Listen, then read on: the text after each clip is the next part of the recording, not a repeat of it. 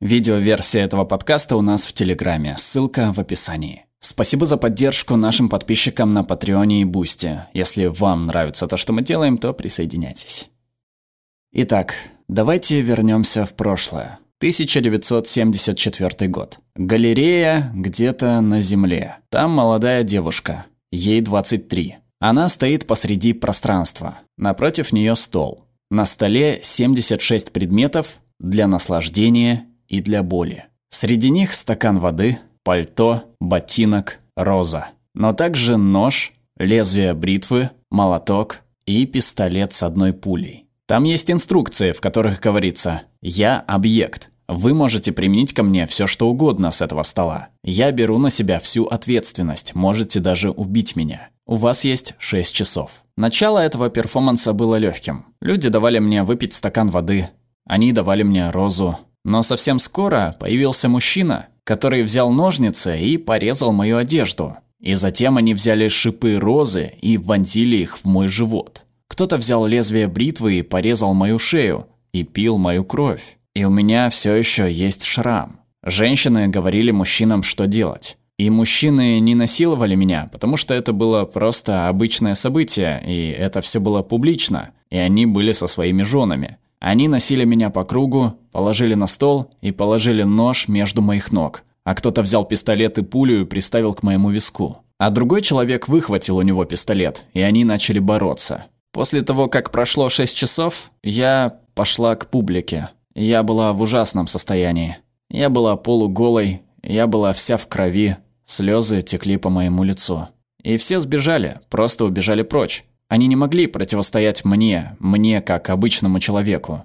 И затем, вот что было дальше. Я пошла в отель. Было два часа ночи. И я взглянула на себя в зеркало и обнаружила седину. Хорошо. Снимите, пожалуйста, повязки с глаз. Добро пожаловать в мир перформанса. Первым делом давайте я объясню, что такое перформанс. Много художников, много различных объяснений, но мое понимание перформанса очень простое. Перформанс – это духовное и физическое построение, которое выступающий совершает в определенное время в помещении перед аудиторией. И затем происходит энергетический диалог. Аудитория и выступающие создают что-то вместе. Разница между перформансом и театром колоссальна. В театре нож – это не нож, а кровь – всего лишь кетчуп. В перформансе кровь – это материал, а лезвие бритвы или нож – инструмент. Смысл в том, чтобы быть там в настоящем времени. И ты не можешь репетировать перформанс, потому что ты никогда не сможешь сделать какую-либо из этих вещей дважды. Что самое важное, перформанс – это вы знаете, все люди постоянно боятся обычных вещей. Мы боимся страдания, мы боимся боли, мы боимся смерти. Поэтому вот что я делаю. Я организовываю эти виды страхов перед аудиторией. Я использую вашу энергию, и с этой энергией я могу пойти дальше, настолько далеко, насколько смогу. И затем я освобождаю себя от этих страхов. И я ваше зеркало. Если я могу сделать это для себя, значит и вы сможете для себя. После Белграда, где я родилась, я переехала в Амстердам. Знаете, я делаю перформансы последние 40 лет. И там я встретила Улая. Он был человеком, в которого я влюбилась. Мы вместе создавали перформансы на протяжении 12 лет. Знаете, нож и пистолет с пулями я обменяла на любовь и доверие. Чтобы делать такую работу, тебе нужно полностью довериться человеку, потому что эта стрела направлена в мое сердце. Сердцебиение, волна адреналина и так далее. Это все о доверии, о полном доверии другому человеку. Наши отношения длились 12 лет. Мы работали над многими темами, над мужской и над женской энергией. Как и любые отношения, наши тоже подошли к концу. Мы не звонили друг другу, как делают многие люди. Звонят и говорят «все кончено». Мы прошли Великую Китайскую стену, чтобы попрощаться. Я начала у Желтого моря, а он начал в пустыне Гоби. Каждый из нас шел три месяца. Две с половиной тысячи километров. Это были горы, это было трудно, это было восхождение, это были руины, это было прохождение через 12 китайских провинций. Это было до того, как Китай стал открытым в 1987 году. Нам удалось встретиться в середине, чтобы попрощаться. Затем наши отношения закончились.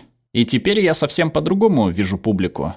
Очень важной частью того, что я создала в те дни, была балканская барокко. Это были времена Балканских войн, и я хотела создать очень сильный, харизматичный образ, что-то, что могло бы послужить для любой войны любого времени, потому что Балканские войны закончились, но всегда где-то идет другая война. Здесь я чищу две с половиной тысячи больших, мертвых, кровавых коровьих костей. Ты не сможешь смыть кровь, ты никогда не сможешь смыть позор войн. Я чищу их на протяжении шести часов, шести дней, и воины сходят с этих костей, и появляется невыносимый запах. Но кое-что остается в памяти. Я хочу показать того, кто изменил мою жизнь. Это был перформанс в MoMA, который я сделала недавно. Я сказала куратору, я просто буду сидеть на стуле. Напротив меня будет пустой стул, и кто-нибудь из публики сможет подойти и сидеть сколько захочет. Куратор сказал мне, это нелепо, это Нью-Йорк. Этот стул будет пустым, ни у кого нет времени, чтобы сидеть напротив тебя. Но я сижу на протяжении трех месяцев. Сижу каждый день по 8 часов. Это часы работы музея. И 10 часов по пятницам, когда музей открыт 10 часов. Сижу и не двигаюсь.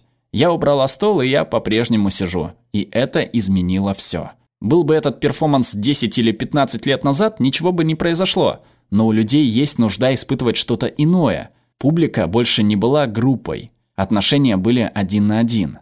Я смотрела на этих людей, они приходили и садились передо мной, но им приходилось ждать часами, чтобы занять это место, и, наконец, сесть напротив. И что происходило? За ними наблюдали другие люди. Их фотографировали, снимали на камеру. Я наблюдала за ними. И им некуда было бежать, кроме как в себя самих. В этом-то все и дело. Было так много боли и одиночества. Открывается так много невероятных вещей, когда ты смотришь кому-нибудь в глаза, потому что во взгляде незнакомца, которому ты никогда не скажешь ни слова, происходит все.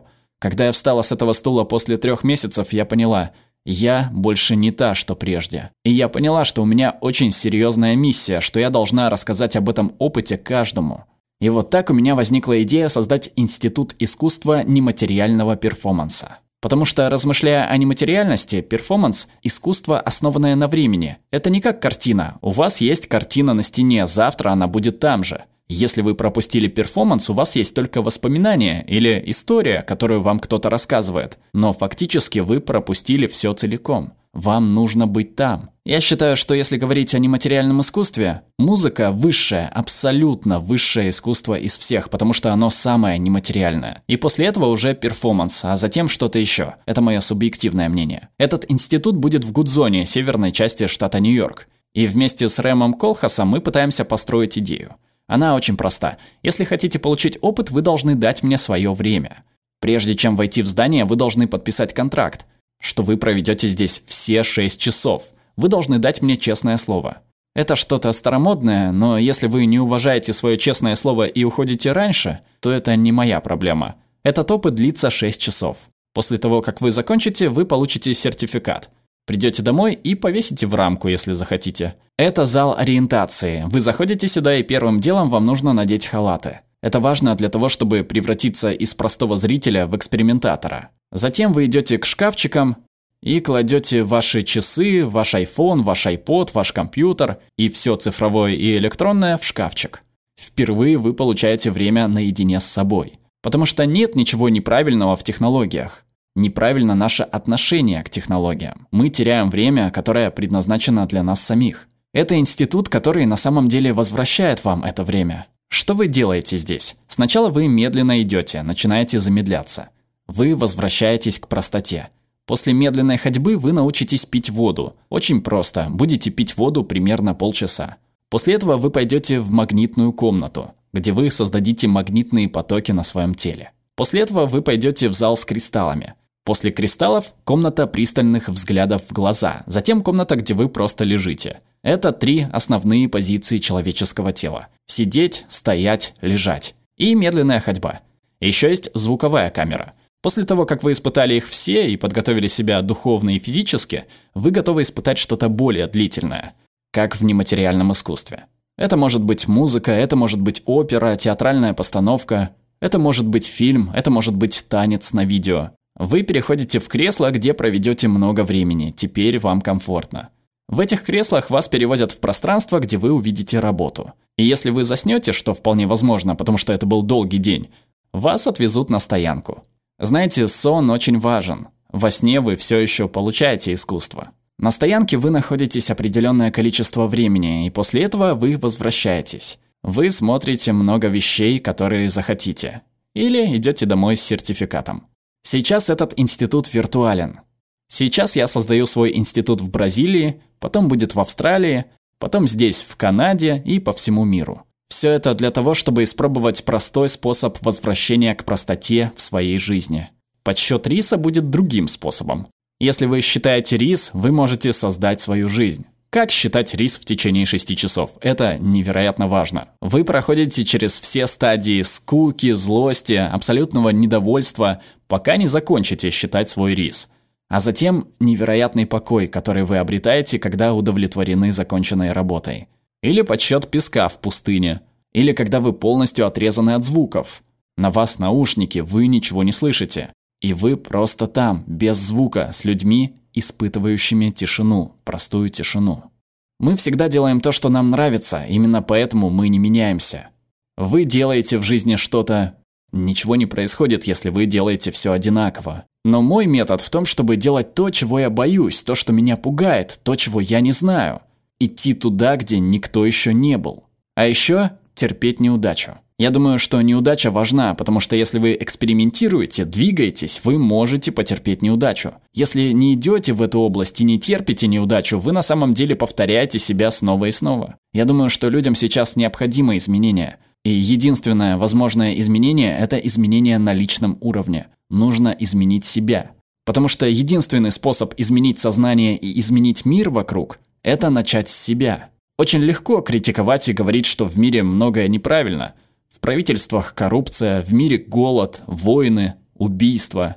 Но что мы делаем на личностном уровне? Какой наш вклад во все это? Вы можете повернуться к своему соседу, тому, с кем не знакомы, и смотреть ему в глаза две минуты прямо сейчас. Я прошу о двух минутах вашего времени, это совсем немного. Медленно дышите, попытайтесь не моргать. Не стесняйтесь, расслабьтесь. И посмотрите незнакомцу прямо в глаза. В глаза. Спасибо, что доверились мне. Перевела Марина Верещагина, отредактировала Надя Борисова, озвучил Глеб Рандолайнин.